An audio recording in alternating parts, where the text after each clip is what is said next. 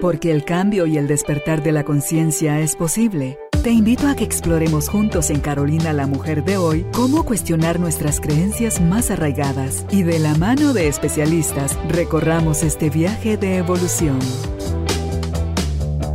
Bienvenidos. Tribu de Almas Conscientes, bienvenidos nuevamente a este espacio donde queremos consentirle, queremos compartir con ustedes herramientas, conocimiento en voz de los expertos para que podamos manejar mejor nuestra vida. Ante todo, en esta oportunidad, cuando oímos la palabra cáncer y si está relacionada a nuestro cuerpo o al de un ser querido, nos da algo. Es que nos da algo. Vemos la muerte casi que a la vuelta de la esquina y esa angustia no favorece la enfermedad. Entonces, mientras más conocimiento tengamos, más lo podemos platicar con nuestro médico tratante, más podemos apoyar, si nosotros somos el paciente, ese proceso de sanación. Así que si lo suyo es sanar, si usted padeció o le están diagnosticando o tiene sospechas por el tipo de molestias que tiene de que pudiera estar padeciendo una enfermedad como el cáncer, este programa es para usted. Hoy es nuestro invitado el doctor Haroldo Cabrera Mancio, él es médico y cirujano, experto en medicina complementaria.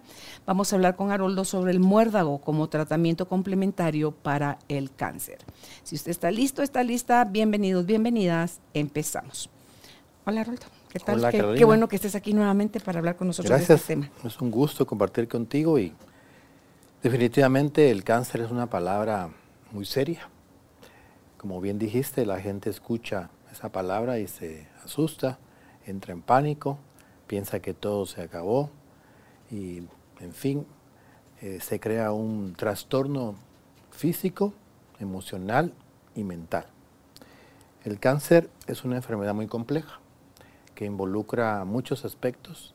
No es tan sencillo como quitar el tumor y aplicar las terapias de radio y de quimio sino que implica también un cambio en la persona, un cambio en su alimentación, un cambio en sus hábitos, en su enfoque de ver la vida, porque indudablemente que además de la parte física, el cáncer también implica una parte anímica, una parte emocional, que la conocemos muy bien, que la hemos tratado aquí contigo muchos de mis compañeros y que es, no es de dejar por un lado, que hay que tomarla en cuenta también y lo vamos a platicar.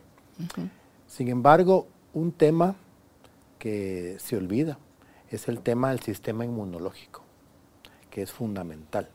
Y el muérdago, precisamente, es una planta que modula la actividad del sistema inmunológico.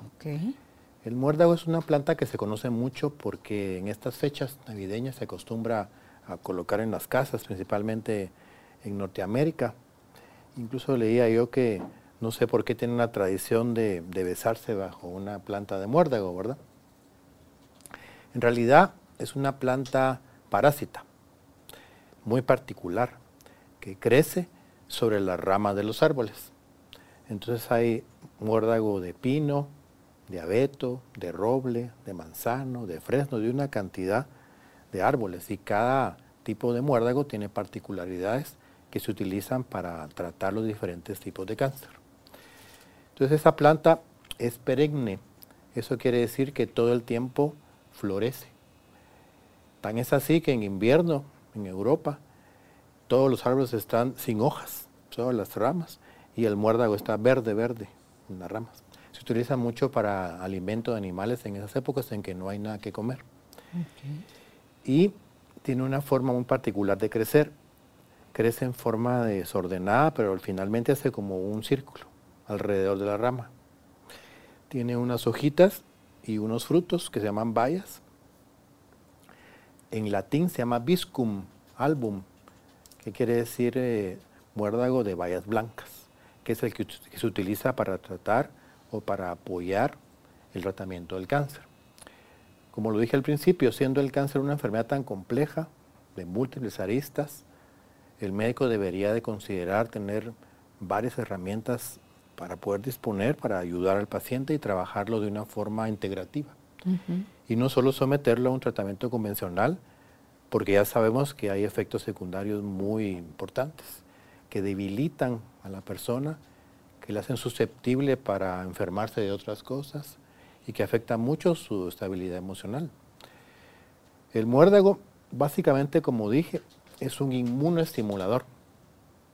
Aumenta las colonias de granulocitos, o sea, de glóbulos blancos, de linfocitos, de unas células que se llaman natural killers, que son células asesinas que matan las células de cáncer, se las comen. Todo eso lo produce el muérdago. También regula. O sea, lo produce tu cuerpo y el muérdago lo modula, lo mantiene, lo, lo estimula. Las personas que se enferman de cáncer, indudablemente tienen un problema del sistema inmunológico. Por alguna razón se debilita. Ya no tienen la misma capacidad reactiva y las células de cáncer se multiplican de tal manera que llegan a formar un tumor. Porque normalmente todos tenemos un sistema inmune activo que nos defiende de agentes extraños o de células cancerosas. Entonces hay células especializadas que patrullan el sistema y cuando descubren una célula normal, la atrapan y la destruyen. Esas son las células natural killers o asesinas. Y en pacientes debilitados que tienen cáncer, no se producen de manera adecuada y entonces es muy importante estimular la producción de esas células y eso lo hace el muérdago. Okay. Ahora bien, el muérdago se conoce desde el siglo pasado, desde 1920. En ese entonces existía un personaje muy particular que se llamaba Rudolf Steiner. Alguna vez hablamos de él. Él era un políglota y un sabio y él creó primero la teosofía y después la antroposofía, es el padre de la antroposofía. ¿Qué es la teosofía y qué es la antroposofía? son escuelas de filosofía, de pensamiento. Teosofía es el conocimiento de Dios, teos es Dios y sofos conocimiento. Y posteriormente le habló de la antroposofía, que es el conocimiento del hombre. Antropos es hombre. Y creó diferentes ramas dentro de la antroposofía, que todavía existen. Una de ellas, muy conocida por la mayoría, es la, las escuelas Waldorf. ¿Has escuchado? Sí, sí, sí. Son de la antroposofía. Ahí se graduó uno de mis nietos. Es el tipo de educación que él propuso ya hace más de 100 años, imagínate. También la agricultura biodinámica. Y tiene sus particularidades, sus métodos. Ellos observan mucho los ritmos de la luna. Entonces tienen momentos para cultivar, momentos para regar, momentos para cortar. Esa es la, la agricultura biodinámica, tienen música, se llama euritmia, la danza. todas esas son disciplinas de la antroposofía. Y también está la medicina antroposófica, que es otra totalmente distinta de la medicina occidental, de la medicina natural y de la homeopatía. Yo creo que alguna vez, de tantos programas que hemos hecho, hablamos de la antroposofía. De hecho, existe en Europa una marca, creo que es Veleda, que es la que produce los medicamentos antroposóficos, que utilizan ese modo particular de ver los ritmos de la luna y de extraer los principios activos, la forma en que los combinan, todo eso cuidan mucho para que el medicamento antroposófico tenga un efecto. Entonces aquí ellos estudian el muérdago, me parece que el mismo Steiner dijo que era una planta para tratar el cáncer y comienzan a estudiarla y a prepararla de cierta manera. Lo que se utiliza hoy día, o lo que voy a explicar hoy día, no es medicina antroposófica. Pues lo menciono porque es parte de la historia. Todavía existe, hay un medicamento que se llama Iscador. Son unas ampollas de muérdago, pero mediante el método antroposófico. Entonces es muy diferente de un extracto de muérdago convencional. Traje el tema a colación porque hace unas cuatro semanas tuve la oportunidad de recibir una formación de tratamiento complementario del cáncer con muérdago.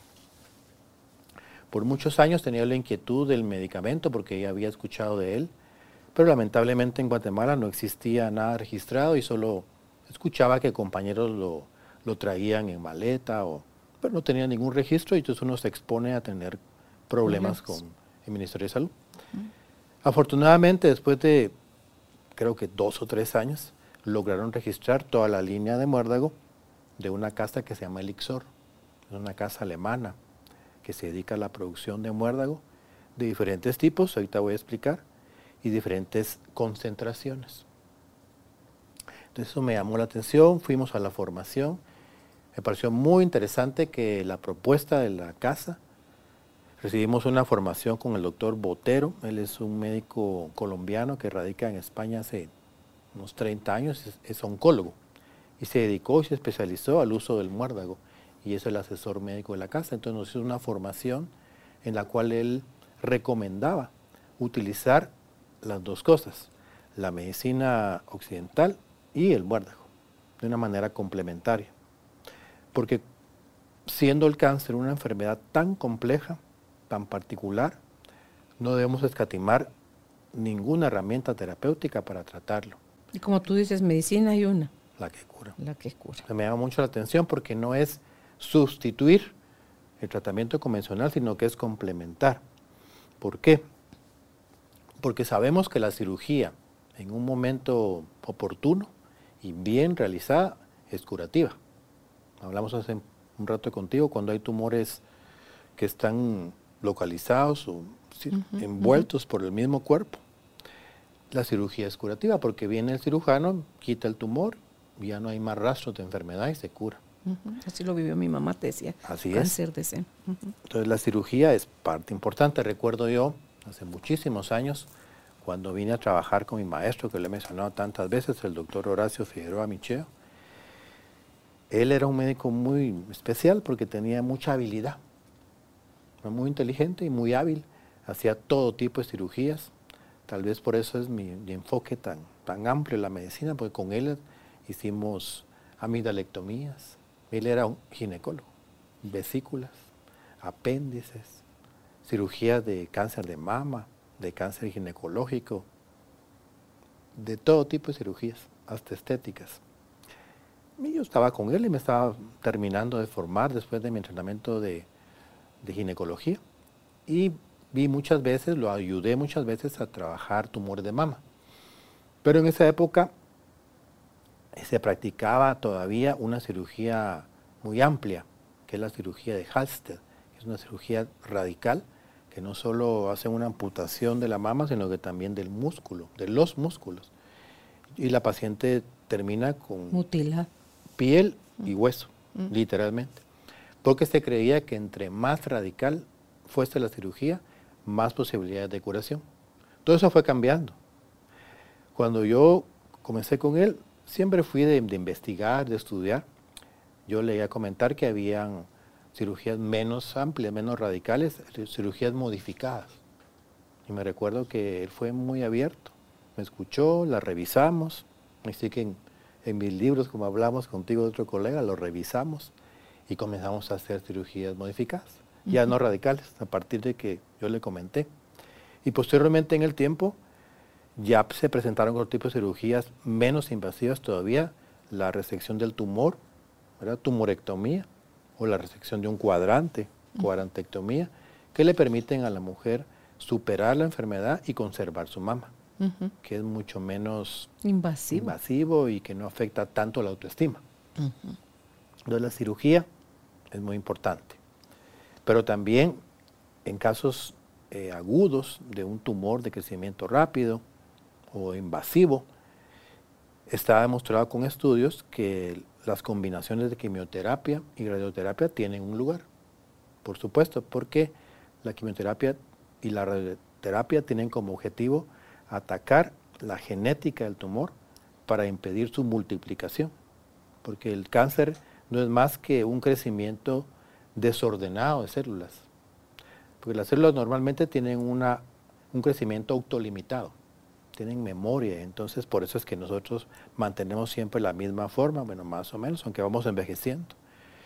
Y los órganos se mantienen también del mismo tamaño, con su función, pero en el cáncer no, en el cáncer hay un desorden completamente en el crecimiento y por eso se producen los tumores, masas enormes de acumulación de células desordenadas.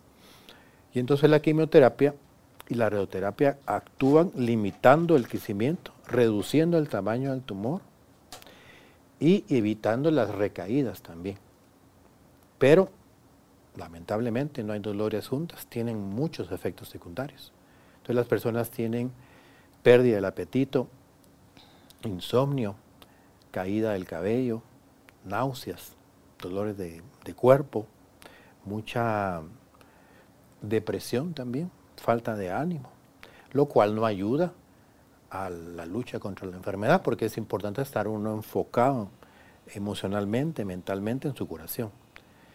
Ahí es donde entra el muérdago. Por eso me gustó mucho la presentación, porque el muérdago tiene una acción emocional también.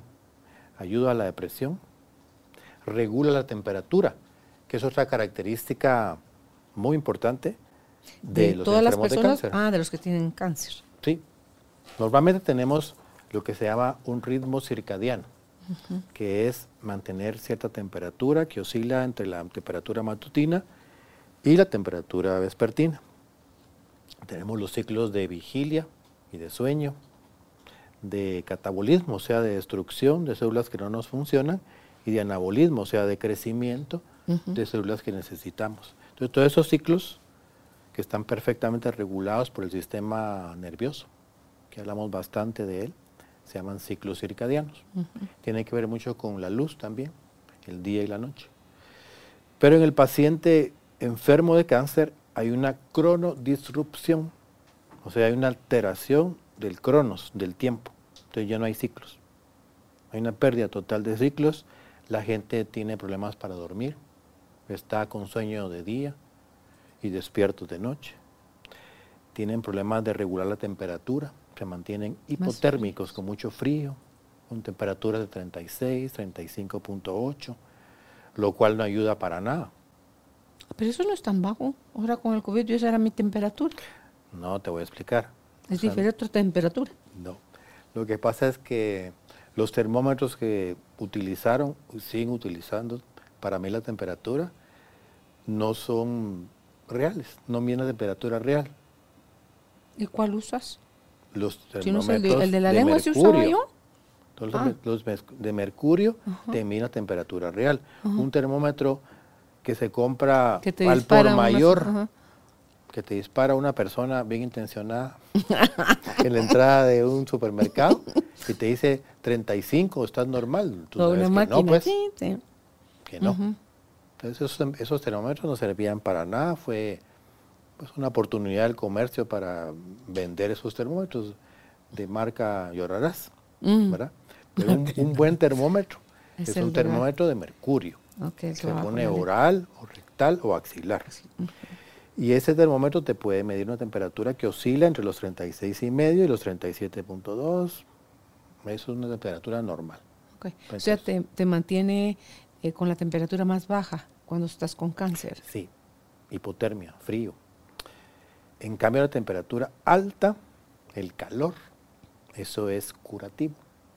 Porque el calor Mm. se produce cuando hay inflamación. Y en el fuego, la inflamación, ocurre la curación. Y uno va rapidito a tomar pastilla para que se le baje la fiebre. Entonces, la capacidad de crear inflamación, de crear calor, es fundamental.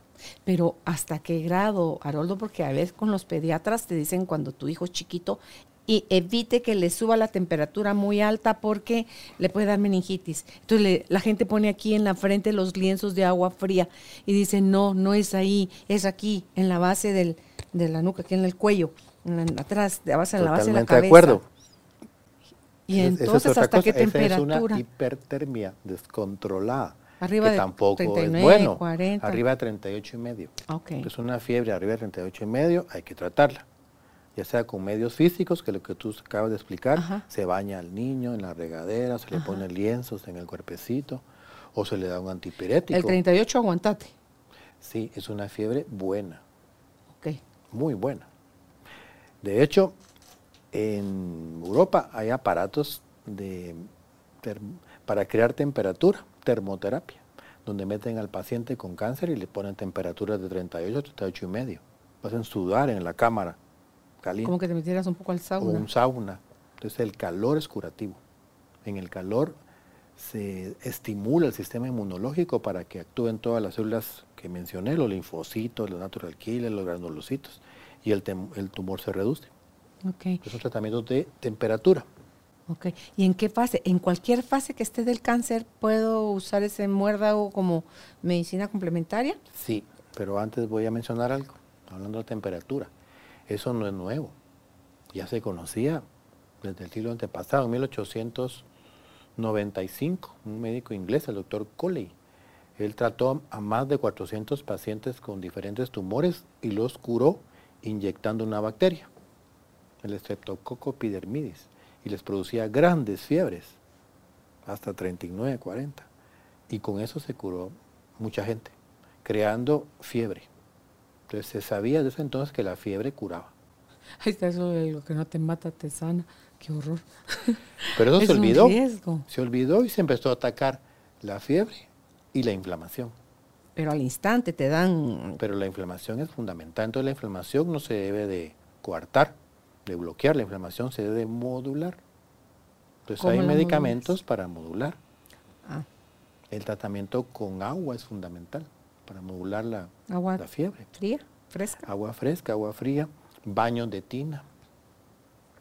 Hay ciertos baños de tina muy importantes también en el cáncer que menciona el doctor Martí Bosch. Lo pueden buscar en YouTube. Es un oncólogo español. ¿Repetí el nombre?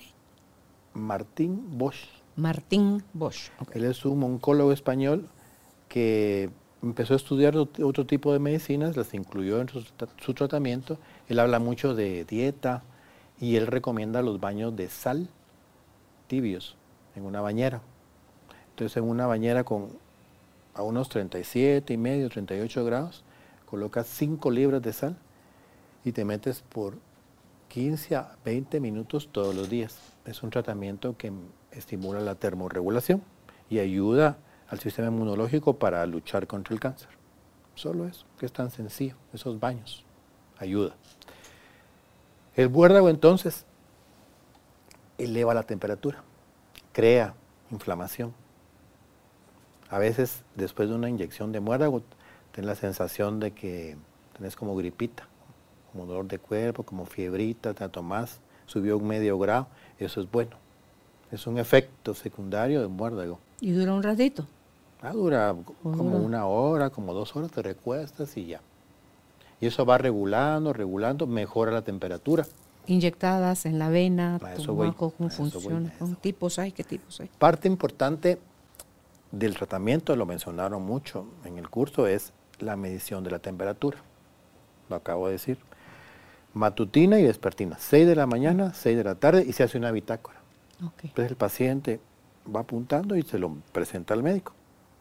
¿Cuándo nosotros esto? Hasta ahora que aprendí, con termómetro de mercurio.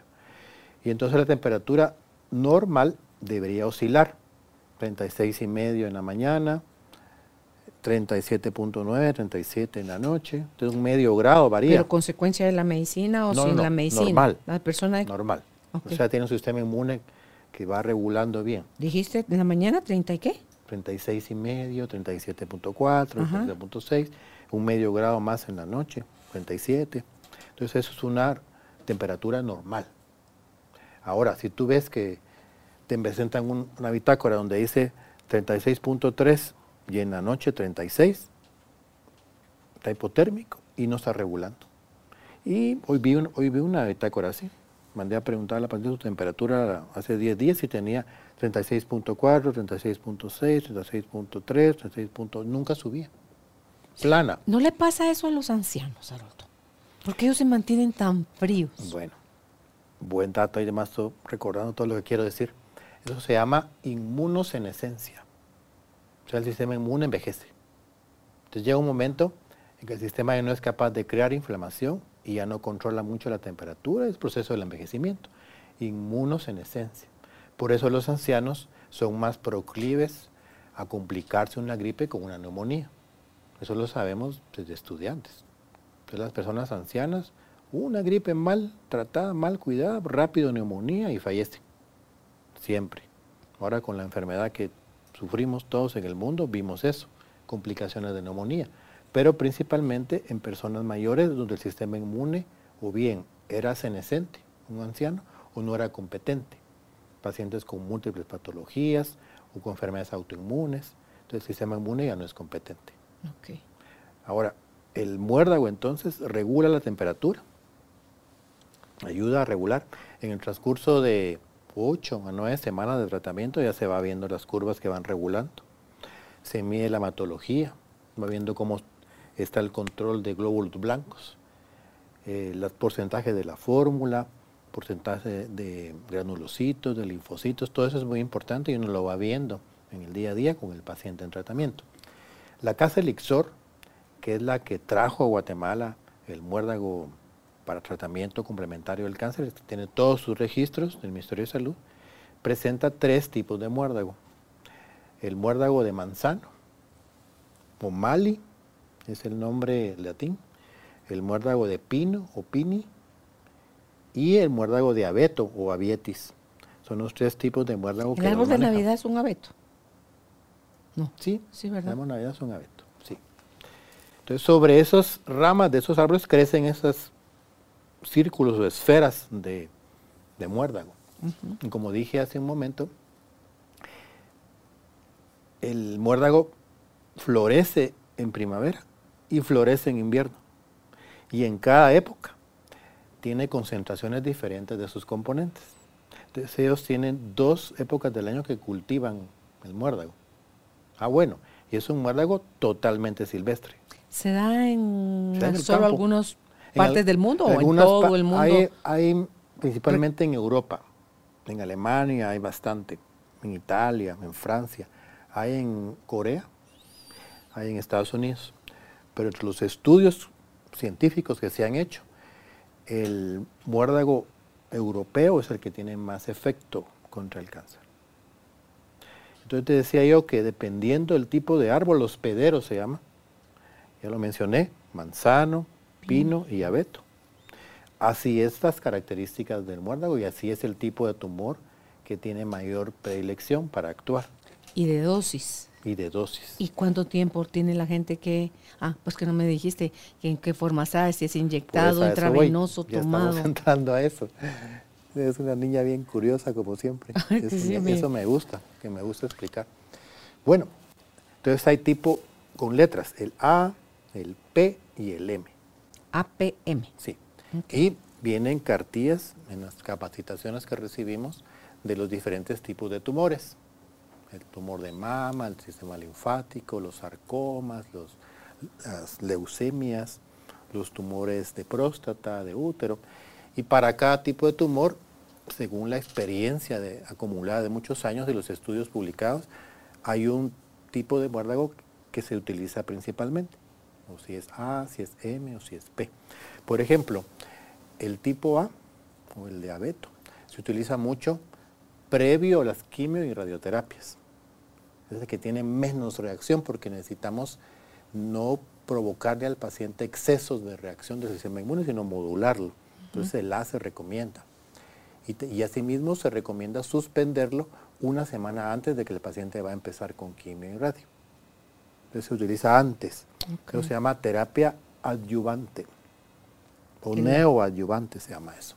El tipo A. El tipo A también se utiliza mucho en tumores del cerebro, del cráneo, del sistema endocrinológico, de la tiroides, por ejemplo, las paratiroides, de los pulmones y de la próstata.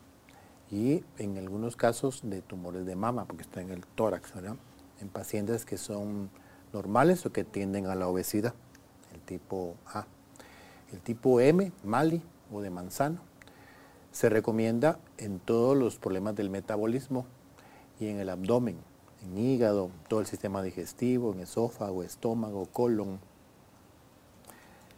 en, los, en, el sistema bésico urinario, en la vejiga, en los riñones, ahí se utiliza el M, y el P en todos los tipos de metástasis, que son los tumores expansivos, es el más activo, el que tiene más potencia. Cuando ya emigró otra parte del Cuando ya empieza a emigrar. También en, tumores de próstata o tumores de mama en personas muy delgadas o premenopáusicas, también se utiliza el P general, en general. Pero como te digo, hay recomendaciones de la casa para los diferentes tipos de, de muérdagos. También hay concentraciones. Okay. Entonces vienen ampollas de un miligramo. Ampollas inyectadas, Inyectables. bebibles, Inyectables. inyectadas. Bebibles no se absorbe, está comprobado que no se absorbe bien por mucosas ni por el sistema digestivo, por los ácidos gástricos y se prefiere por vía parenteral, inyectable, ahorita voy a explicar. Ok. Ampollas vienen completamente estériles. Se preparan en una fábrica especializada donde el- hay una recogida mm, del, del muérdago, te digo en dos épocas del año. ¿Por qué?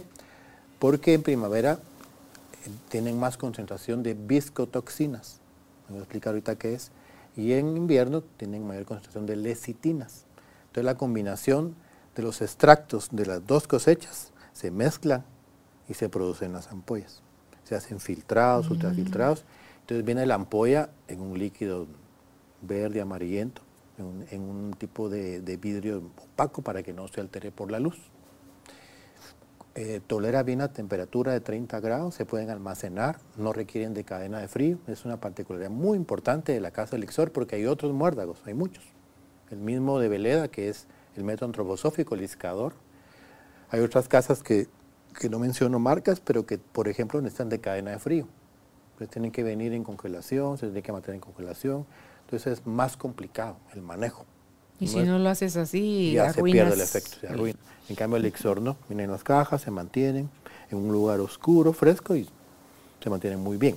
Entonces de un miligramo, de 20 miligramos, de 5, perdón, de 5 miligramos, de 20 miligramos, de 50 miligramos.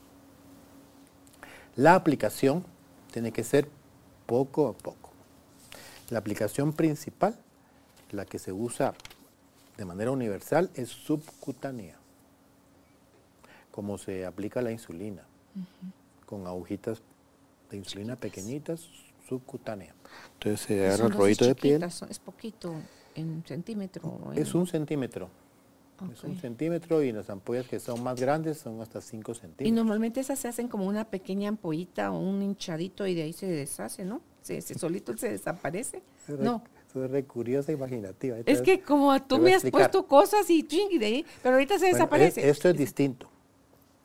Recuérdate que mencioné que produce calor, que dispara los mecanismos de inflamación, puede presentar un poco de fiebre y localmente también tiene una reacción. Produce una induración, se pone duro, pica un poco a veces y produce un halo rojo que se tiene que medir. Eso uno le explica al paciente y, ¿Y te tiene que lo tener su ponen regla. en clínica o te lo puede poner alguien en casa? Al principio recomendamos ponerlo en la clínica para que el paciente vaya viendo. Ya después en casa. Ahora con la tecnología y con el celular es fácil. Entonces se toma una foto, mire qué reacción tuvo, me la manda con una regla y yo miro la reacción, el diámetro que tiene el halo rojo. Y le puedo explicar qué hacer. Ese también dura solo un periodo, un No, poquito. a veces duran días. Lo duro, el halo, Sí, todo. sí. Se recomienda que la reacción en la piel no sea mayor de 5 centímetros. Ok. Ese es el límite. Entonces, si presenta un halo de un centímetro, de dos, de tres, se puede volver a inyectar. Se recomiendan tres veces por semana. El lunes, el miércoles y el viernes, o el martes, el jueves y el sábado. Puede haber intolerancia Pueden haber alergias, alergia. pueden haber unas reacciones exageradas, entonces tiene que ser supervisado por un médico competente, que tenga experiencia en el manejo, que tenga capacitación en el manejo. No es de que yo compre y me lo pongo. Y que cualquiera lo va a que- recetar. Entonces pueden haber reacciones exageradas, pueden haber alergias, pero afortunadamente son muy raras. Entonces el médico puede dejar algún antihistamínico, que hay una reacción muy exagerada. Por lo general se presentan esa inflamación roja, esa induración y como picazón, que puede durar un par de días, tres días. ¿Dónde la sueles poner? ¿Abdominal, la nalga, la pierna, el brazo?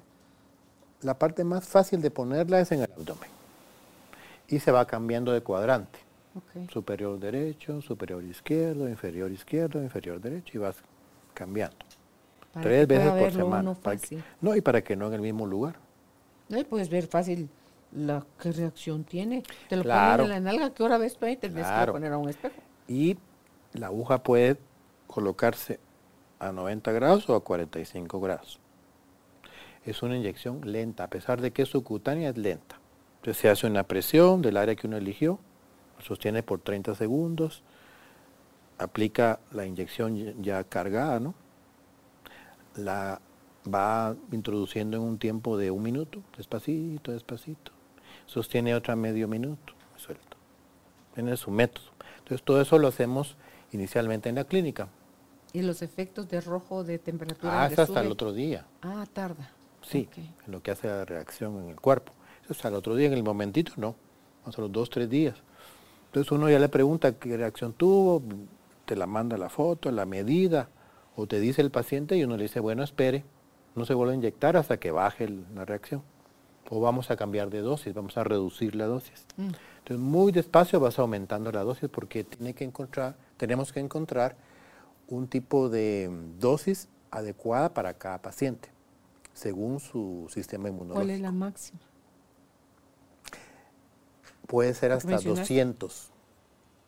200, sí. ¿ML? Miligramos. Por eso, ml. Miligramos. ml es la cantidad, ah. mililitros. Miligramos es, la concentración. Ah, ah, ok, ok, ok, ok, ok, sí. Entonces no es lo mismo miligramos que mililitros. Mililitros quiere decir volumen. Por ejemplo, aquí hay, aquí hay 100 mililitros de agua ¿no? en el vaso. Y miligramos es la concentración del medicamento. Entonces puede haber una ampolla de 2 mililitros, pero que tenga un miligramo. O pueden haber 5 miligramos en 10 mililitros, por ejemplo. Entonces, en este caso, lo importante son los miligramos. Ahora bien, como hay ampollas de 20 miligramos, que son 5 ml, o sea, 5 mililitros, a veces se, se, recomienda poner la mitad en un sitio y la mitad en el otro, para que no haya una reacción muy exagerada. Es una recomendación también. Y la fase de inducción, esto es lo que acabo de explicar, hasta que encontramos una dosis adecuada en la que el cuerpo ya no tiene una reacción exagerada y se mantiene. Interesante saber todo esto porque es lo que te decía hace un rato. Se puede, ay Dios, si hubiera sabido esto, ya tengo tantos meses o tanto tiempo en tratamiento, en cualquier fase del cáncer puedo hacer uso del muérdago. Sí. Entonces decía yo que una vez encontramos la dosis adecuada para el paciente, entramos en una fase de mantenimiento. Entonces, primero es una fase de inducción, luego fase de mantenimiento. No podemos empezar a aplicar grandes cantidades porque vamos a provocar grandes reacciones. Y eso puede afectar al paciente. No es que pase algo malo, pero no es deseable, es indeseable. Nos quedamos en la fase de mantenimiento que puede durar 3 a 5 años. Claro, porque lo que pretendemos es eliminar o disminuir las recidivas, las recaídas, que es lo que queremos. Y eso se logra con el muérdago, eso es algo fantástico porque entra la cirugía efectiva, exitosa, entra la quimio, disminuimos los efectos secundarios de la quimio con el muérdago, la radio también disminuimos los efectos secundarios, potenciamos el sistema inmunológico, el paciente está más positivo, está creando inflamación, está, está atacando al tumor su cuerpo. Entonces eso es mucho mejor que someterlo solo a la quimio y solo a la radio con los efectos secundarios que ya sabemos. Claro. Y sabes hasta qué me es pensar, como mencionaste al principio, lo de las emociones, o sea, que es multifactorial y también el abordaje debería ser complementario, ¿verdad? En, ¿habrá algún floral? Mi voz, ¿habrá algún floral que que apoye todo esto en el caso de la ansiedad, del miedo y todo lo que la gente puede estar sintiendo, las expectativas y, ¿verdad? La Tiene que haber una buena nutrición. Sí. Necesitamos eliminar alcohol, tabaco, exceso de, grasa, exceso de químicos, de, de especias muy irritantes y tener una dieta abundante en vegetales, en frutas, en carnes blancas, sanas. Es muy importante para que uno funcione mejor. Lo que tú decías, el manejo de la parte anímica, de la parte emocional. Conocemos de la eficacia de los florales del Dr. Bach. Entonces hay flores que ayudan para la ansiedad, la grimonia, por ejemplo. Hay flores para el miedo, como el mimulus, como el aspen, como el rock rose, con los diferentes tipos de miedos. Hay el, el walnut, que es una flor para la adaptación a los cambios. Y todo eso se va haciendo de manera individual, con el terapeuta floral a la par, que va indicando, de acuerdo a la entrevista con el paciente, cuál es la fórmula que el paciente necesita. Y eso es fundamental. También el apoyo en las psicoterapias, también en constelaciones, en hipnosis. Estamos eh, trabajando en Guatemala una formación en hipnosis ericksoniana. Vamos por la segunda fase y hay una tercera fase y ya vamos a tener en Guatemala gente experta en hipnosis ericksoniana, que también es otra terapia que puede ayudar para trabajar el, subconsciente. La psicosomática, la biodescodificación, todo eso ayuda. Definitivamente, el apoyo de la familia, eso es fundamental. El apoyo del médico, que no sean médicos em, que se aíslan, que se separan del paciente, que no tienen contacto emocional empático con el paciente, eso no ayuda para nada, en lo absoluto. Tiene que haber mucha confianza, tiene que haber positivismo, tiene que haber claridad de pensamiento, todo eso lo hace también muy eficaz la terapia del muérdago. Entonces decía yo que viene una fase de mantenimiento. Ahora bien. ¿Cuántas, aunque esté esa fase de mantenimiento, tú dices para evitar las recidivas, ¿qué pasa si la gente a pesar de vuelve a recaer, a reincidir, el cáncer ya había ya se había y hizo metástasis en otra parte del cuerpo. ¿Puedo volver a usar la misma terapia en fase de inducción nuevamente en las mismas dosis o qué sé yo? O, se va como que me limita, es así como la radio, dice, le dijo el radiólogo Álvaro, usted no puede quemar sus cartuchos solo así, porque una vez utilizamos la radio, ya no podemos volverla a utilizar la radioterapia más adelante. No sé si el muérdago tiene como alguna condición. El muérdago no tiene limitante, no tiene limitación. El muérdago no eh, produce un acostumbramiento del cuerpo. El cuerpo, el cuerpo siempre reacciona a la terapia del muérdago, eso es lo bonito. Ah, ok. No se hace resistente, siempre reacciona. ¿Y lo han probado en niños, en, adolescentes, en ancianos? Por los estudios que han hecho, es recomendable utilizarlo en niños muy pequeños. No es, recomendable. no es recomendable utilizarlo en niños en ancianos, sí. En niños no se recomienda. Otra cosa importante, cuando hay una recidiva, hay que trabajar siempre de manera complementaria. Entonces hay que hablar con el oncólogo, que recomienda un nuevo curso o ciclos de quimioterapia oral, inyectable, otro tipo nuevo de quimioterapia de combinación ¿Es posible hacer radiación o ya no es posible? ¿Es posible hacer cirugía? Bueno, todo eso se platica con el oncólogo y luego a la par se comienza a muérdago de nuevo. Entonces puede ser que se requiera de otro tipo de, árbol hospedero. Por ejemplo, si está utilizando M, tenemos que pasar a P, que es el más reactivo, a pino.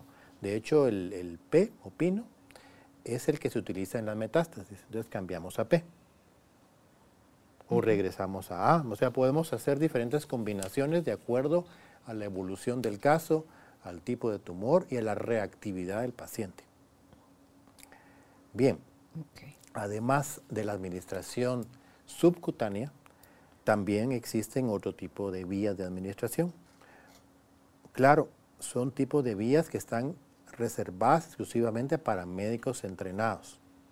Son vías de administración que están en estudio actualmente hay varios estudios que están desarrollándose hoy en día sobre el muérdago en el mundo, en diferentes países, en diferentes etapas, en etapa 2, en etapa 3. Y se puede administrar intravenoso. Esta es la vía intravenosa, es bastante cómoda, en el sentido que no tienes que inyectarte tres veces por semana. Se recomienda una vez por semana y en la fase de mantenimiento o incluso cuando requerimos de altas dosis en casos de recaída o de metástasis, podemos utilizar la vía inyectable, intravenosa. Se diluye la ampolla en 500 de solución salina, se monitoriza el paciente por cuatro horas. Tiene que ser un tiempo lento. agoteo muy lento porque pueden haber reacciones. Necesitamos estar a la par del paciente, los signos vitales, la temperatura, reacciones en la piel. Todo se puede manejar. edema. Ya hasta no, se me imagina como que iba a dar un... Alguna reacción alérgica, ah. urticaria, antihistamínico y se maneja. Pero cuatro horas. Entonces pueden haber dosis de 50 miligramos, de 100 miligramos y hasta 200 miligramos intravenosos. Puede haber dosis de aplicación intratumoral muy efectivas. ¿Así? ¿Ah, el muérdago reduce el tamaño del tumor. Eso me hace hasta como terapia neural. Sí. Fíjate. Yo he tenido experiencia en aplicación intratumoral de, con terapia neural. Entonces se puede aplicar el muérdago. No se debe de mezclar con otras sustancias, en este caso con terapia neural no, debe de ser puro.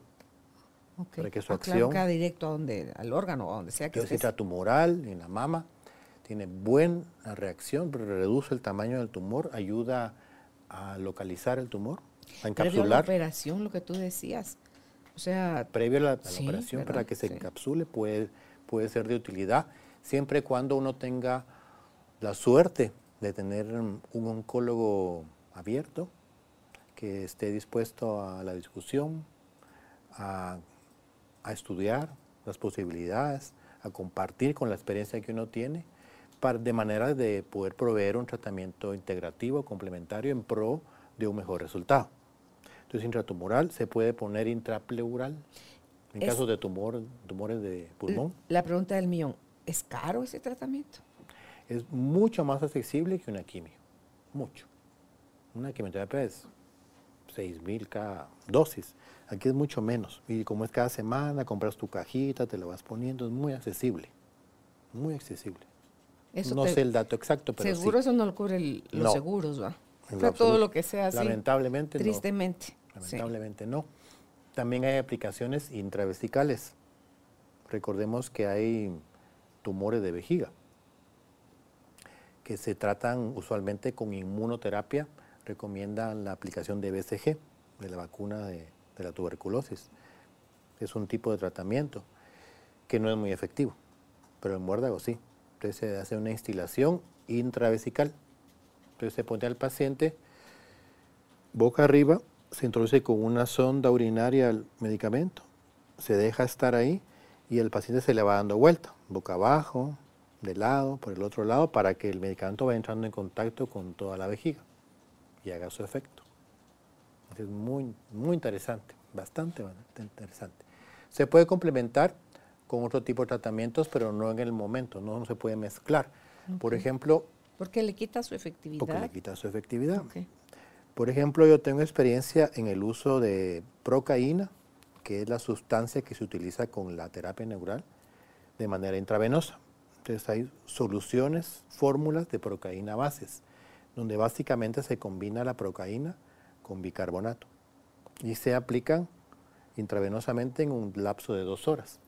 Eso tiene un efecto regulador del sistema nervioso en primer lugar, que es sumamente importante tiene un efecto alcalinizante. Recordemos de que la acidez es un terreno que fomenta el aparecimiento de enfermedades y no digamos de tumoraciones, entonces alcalinizar, eso favorece la acción de los medicamentos, ya sea medicamentos convencionales o también medicamentos complementarios como el muérdago.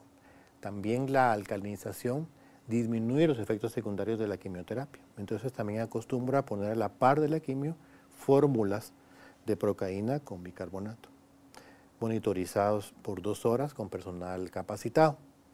También se puede utilizar la terapia de ozono por vía intravenosa, la gran autohemoterapia. Y también se puede utilizar la pequeña autohemoterapia. En fin, se puede utilizar muchas terapias complementarias, como lo dije hace un momento, en pro de obtener un mejor resultado con el paciente. Y lo menciono otra vez, el acompañamiento del terapeuta emocional con el paciente es fundamental, fundamental, como decía mi maestro Salomón Selam, siempre hay algo detrás. Cuando nosotros platicamos con el paciente, le damos la oportunidad de, de expresar sus sentimientos, indudablemente que vamos a encontrar muchas cosas, ya sea algo muy particular que le causó el choque emocional que, hizo la disrupción de todo el sistema para producir el cáncer, o bien la suma de muchos conflictos pequeños a lo largo del tiempo. ¿Y han encontrado si además de para el cáncer, otros usos o beneficios del muérdago? Sí, qué bueno que me lo recuerda. Ya se me había olvidado que tú me lees la mente. sí, recordemos que el muérdago lo que hace es inmunomodular. O sea, mejora la capacidad de reacción del sistema ¿Y inmune. no han probado hacerlo no porque tengas cáncer, sino que nada más... Por eso, Sí, sí. Entonces, ayuda, por ejemplo, en la artritis reumatoidea. Ayuda. Es una enfermedad mira, la autoinmune. esclerosis múltiple y en En todas las lupus, enfermedades y en todo, autoinmunes sí, sí, sí. puede ayudar. Hay otra cosa importante que no mencioné. Hay enfermedades o etapas de la enfermedad que se llaman precancerosis, donde la persona ya tiene alteraciones de la temperatura y ya está comenzando a perder capacidad del sistema inmunológico. Entonces, en ese momento, muy interesante detectarlo y poder aplicar muérdago, porque eso va a evitar que progrese a un cáncer. Por ejemplo, divertículos, es una precancerosis. Enfermedad fibroquística de la mama, es una precancerosis. ¿Cómo se llama el otro que no es divertículo, que también está en el intestino? Eh, ahí me va a enfermedad de Crohn, Sí, espérate, ahí me va a caer. Dale.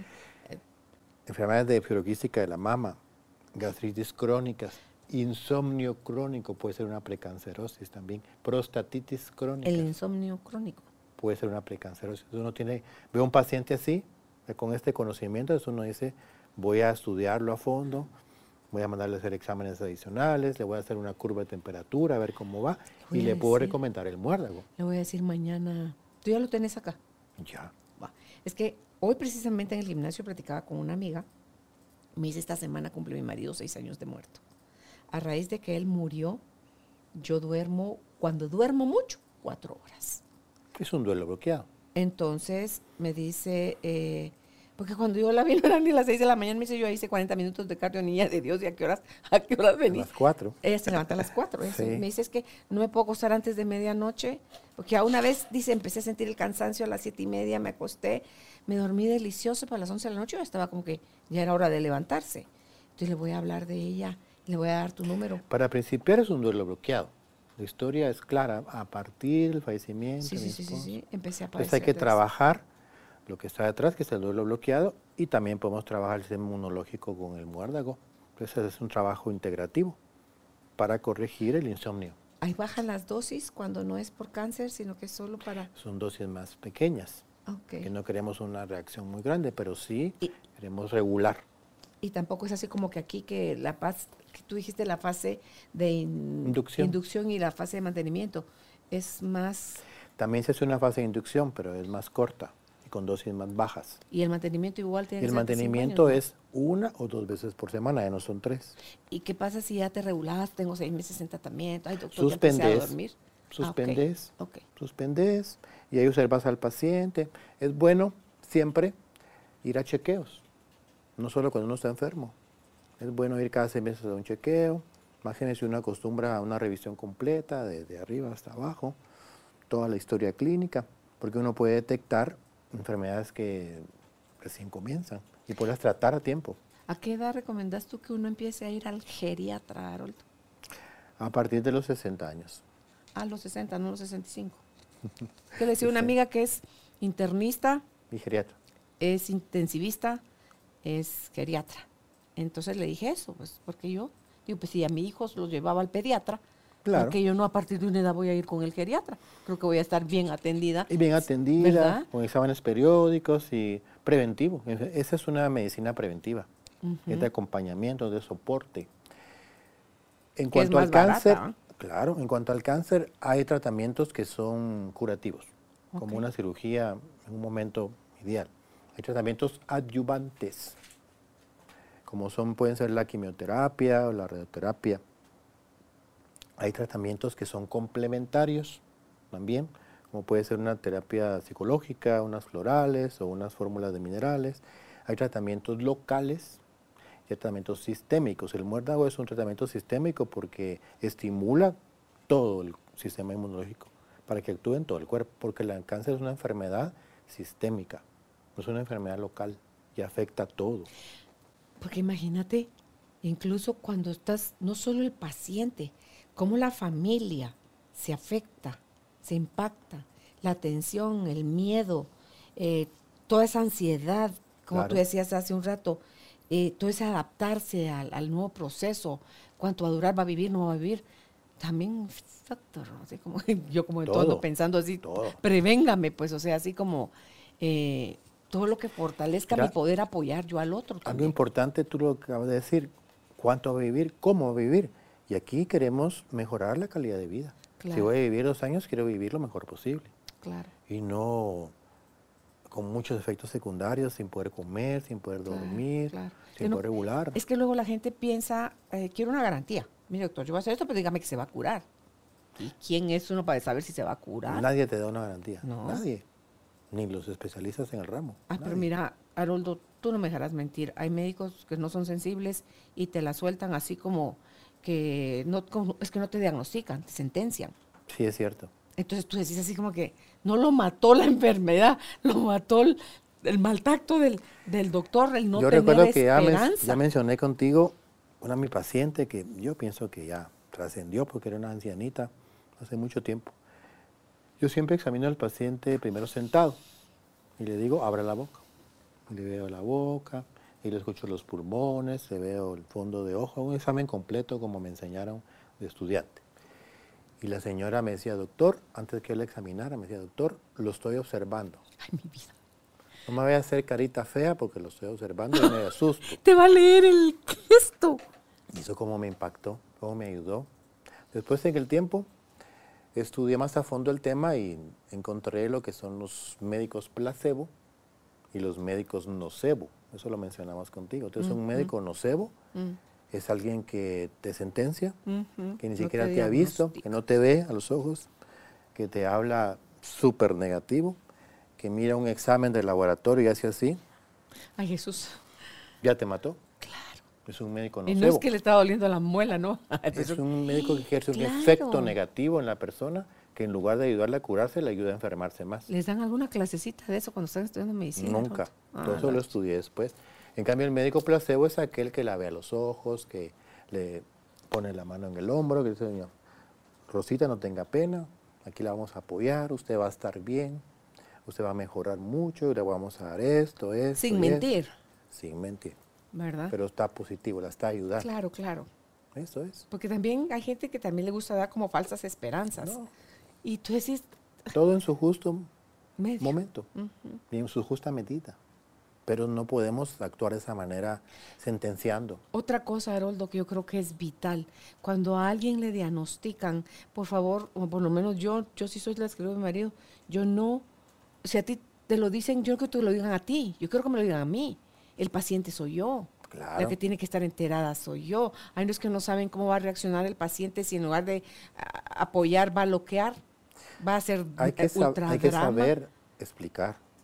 Hay que hablar con honestidad, con claridad, viendo los ojos, con positivismo. Dentro de lo negativo, la noticia, con positivismo, podemos hacer esto, esto, esto y esto. Podemos usar muérdago. Claro. ¿Y qué es el muérdago? Pues hace esto y esto y esto. Claro. Es que el que está viviendo la enfermedad es el paciente, no el que lo está cuidando, no el que lo acompaña. Entonces, si no está enterado, así como que, como lo estás tratando como chiquito, como incapaz o como... No, y lo que hablamos también de lo que está detrás, tenemos que hablar con el paciente, descubrir cuáles fueron las motivaciones emocionales que lo llevaron a eso, los conflictos y poderlos tratar también en simultáneo. Porque incluso si te vas a morir, hacer un lindo cierre, como tú decías, con calidad de vida. Así es, así es.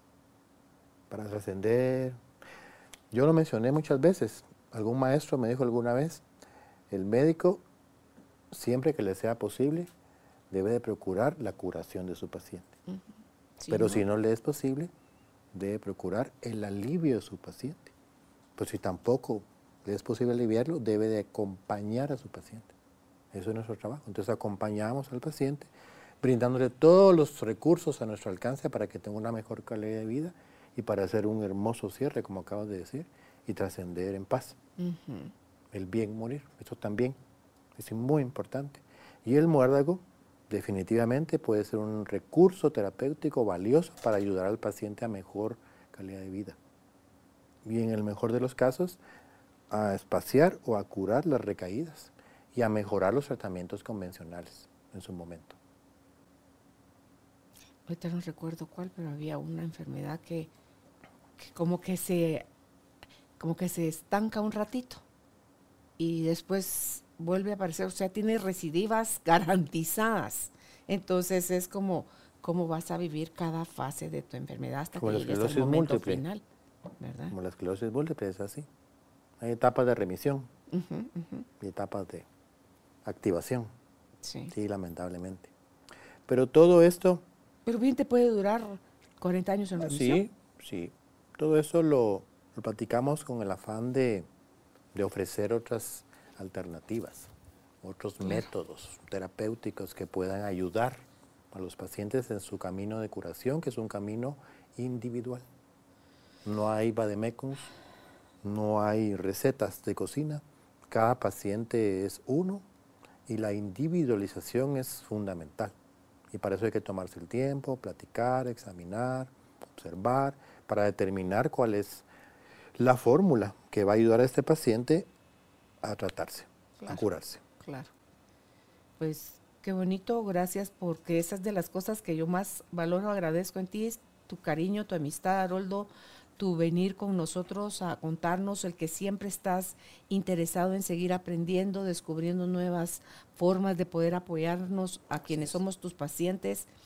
Eh, me pareció fascinante el, el tema, por eso es que tenía como tanta Sí. curiosidad, porque uno nunca sabe si va a ser uno, si va a ser un ser querido Claro. de uno, Haroldo. Entonces, prepárate en conocimiento y aunque la noticia te agarra como la ola cuando te agarra descuidado, que un momentito no sabes dónde es arriba, dónde es abajo, te baja la calzoneta y tragas agua y lo que querrás. Así es. Pero llega un momento en que si de verdad querés salir y te pones a buscar si es de día, dónde está la luz, eso quiere decir, esta, ah, por ahí es la salida, no es para abajo. Entonces, em, creo yo que mientras más informados estemos, menos miedo podemos tener a la hora de, de recibir un, un diagnóstico como estos. Así es. Solo quería terminar diciendo que en Alemania los oncólogos clínicos convencionales ven con buenos ojos el tratamiento del muérdago, de esta forma, científico. Lo utilizan perfectamente de manera integrativa, no hay ningún problema en hospitales, es muy bien visto. Y los pacientes tienen mucho mejores resultados que si solo acuden a un tratamiento convencional solo, aislado. Claro, y si por ahí esto lo está escuchando un médico, no se cierre. Si esto le, le retumbó, no se cierre, infórmese, lea, actualícese, porque si esto está desde, primero dijiste 1920 y después te fuiste Sí. a 1800, no Sí. sé cuánto, o sea, estamos hablando de ciento y pico de años de estar ya esto de al servicio, Y máxime que ya lo tenemos registrado en Guatemala. Claro, y que cada vez, gracias al cielo por los médicos como tú, que se están abriendo más a otro tipo de cosas. Así y es. van a tener también la guerra y la batalla de aquellos ortodoxos que dicen, no, no, no, no, no, eso no me lo enseñaron en la universidad, eso no, porque no van un poco más, más allá. No lo hagan por ustedes, por favor, háganlo por sus pacientes, que nosotros como pacientes se los vamos a agradecer porque nosotros nos pasamos por las aulas de la universidad estudiando medicina y cómo el cuerpo se comporta y todo esto. Entonces, incluso cuando es- esta terapia que tiene ciento y pico de años, Haroldo, es y que la sigan estudiando cuando tú dijiste para lo del intravenoso, o sea, que están estudiando, Sí. eso es hermoso. Sí. Porque, ah, no, esto ya está descubierto desde hace 100 años y así se va a seguir haciendo hasta la eternidad. No, porque hay cosas que incluso caducan. Así es. Y dicen, por 70 años se creyó que tal cosa funcionaba. Resulta que no era así. Sorry por todos aquellos Así con los es. que experimentamos, pero el que siga el profesional investigando, el que se sigan pagando todos esos estudios para saber hasta dónde la medicina nos puede apoyar, pero tampoco esperen el milagro nada más de la medicina. Ustedes son la medicina, ustedes son el milagro y ustedes tienen eh, la capacidad de echarle una manita al médico con todo lo que tienen para, para apoyar. Es un trabajo en equipo Así del es. paciente con su médico, con su es. familia, con sus terapeutas. Pues algo más que quieres agregar. Antes Eso nada más. Bueno, pues Y gracias. hasta la próxima. Sí, Gracias. gracias. Gracias por estar con nosotros, poniéndonos al día en este tratamiento eh, complementario para eh, tratar el cáncer. ¿Dónde pueden ustedes contactar al doctor Haroldo Cabrera Mancio? Si es en Facebook, está como IMC Cabrera Mancio. IMC quiere decir Instituto de Medicinas Complementarias, son las siglas de eso, Cabrera Mancio. Está en Instagram como arroba IMC Cabrera Mancio Web y la página web es imcguate.com. El WhatsApp, si ustedes quieren contactarle desde fuera de Guatemala, más 502 5515 4471. Más 502 5515 4471. Hasta un próximo encuentro, Tribu de Almas Conciertes. Si, si crees que este episodio le puede servir a alguien, por favor compártelo, dale click a la campanita, suscríbete, que tu like, tu me gusta, tu compartir es lo que nos mantiene en este espacio donde nuestro corazón lo único que pide es tener más información para poder llevártela a ti. Que estés bien. Un abrazo a la distancia. Gracias por ser parte de esta tribu de almas conscientes. Recuerda visitar nuestra página web carolinalamujerdehoy.com.gt para más información de estos temas y de nuestros invitados. Tenemos más programas, blog, libros, talleres, tienda en línea y material exclusivo para quienes se suscriban. Encuéntranos en redes sociales como Carolina la Mujer de Hoy.